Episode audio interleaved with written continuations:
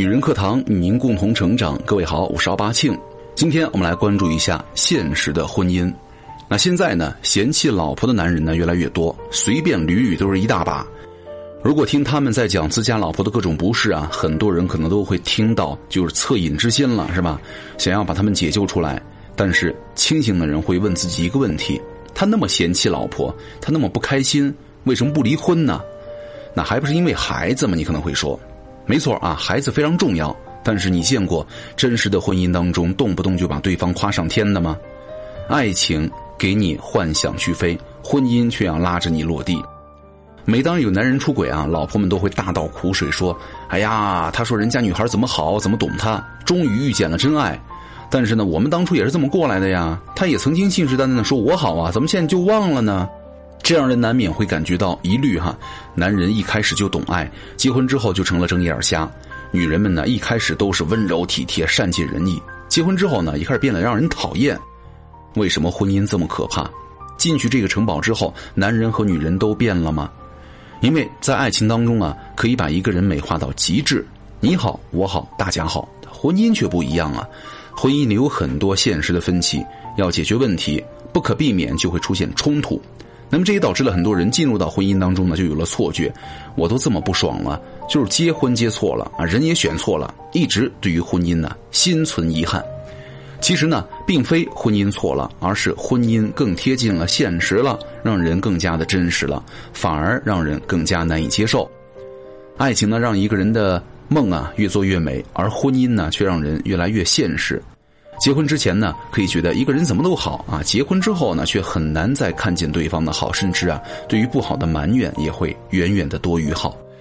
真实的夫妻啊，多少都有点相互的嫌弃。人们都说啊，好夫妻都是共同支持、共同成长。但是呢，我最近发现了一个有意思的现象哈：但凡生活的真实的夫妻啊，多少都有点嫌弃。只要两个人还在一起过日子，冲突就不可避免。总有一些事情啊，让你擅长而对方不擅长；总有一些想法，你和对方不会完美的让步；总有一些意见呢和决定，你们都会有不同的心思。这个时候呢，不管是男的女的，都可能会忍不住要想：如果他能怎么怎么样就好了。可现实就是呢，你觉得很简单，他应该做得到，但实际呢，他又做不到，嫌弃就开始了。之前呢，有一个留言做了一个很形象的比喻哈，他说最窝火的事儿呢，莫过于自己是条狼，却遇到了一个猪队友。那这样的嫌弃语录呢，在婚姻里几乎随处可见哈。再打个比方哈，那个觉得自己是狼的妻子啊，可能会说：“我的毛都比你长，你的毛怎么那么短呢？真是不可理喻。”换个时间，猪伴侣也会反讽相讥啊：“我跑得比你快啊，你怎么这么慢呢？真是连猪都不如。”那到底谁是狼，谁是猪呢？咱们分不清楚啊，也不需要分清楚。但是有一点却得非常清楚，就是有时候啊，咱们需要通过嫌弃对方来发泄一下期望而未达成的失落。另外呢，通过嫌弃对方，确认了自己啊某些部分相比于对方的哪些地方更有优越感。这样的话，我们就获得了一种自恋的满足啊。所以说，当婚姻当中啊这样的嫌弃出现的时候，如果你不因为对方说你是什么毛短呢，或者跑得慢，就开始贬低自己了。你成熟的自恋呢，就能够把这些嫌弃通通给挡回去。对方既满足了他的自恋，你也不会因此来攻击自己，你就可以在婚姻的鸡毛令箭上啊生存下来，学会兵来将挡，水来土掩。就在你一个人在那儿总是碰壁啊，非常痛苦，而另外一个人呢，总是被同情、理解和懂得的时候，位移就这样发生了。但是故事还没有结束哈，一旦感情发展深入，虚幻开始落地，嫌弃模式又会重建，没准啊又会逃离。罗曼·罗兰曾经说过，生活中啊只有一种英雄主义，那就是认清生活的真相之后呢，依然爱他。可能每一段好的婚姻呢，都是在进行这样的英雄主义吧，那就是认清你所嫌弃或者嫌弃你的人之后呢，依然还可以舒服的在一起。好的婚姻就是。不因为被嫌弃而失去自我，男人都喜欢玫瑰，但却娶了烧饼，这是个不争的事实啊！不是女人结了婚就变丑了、变糟了，而是男人看女人的角度变了，从一开始的赏心悦目呢，变成了实用的。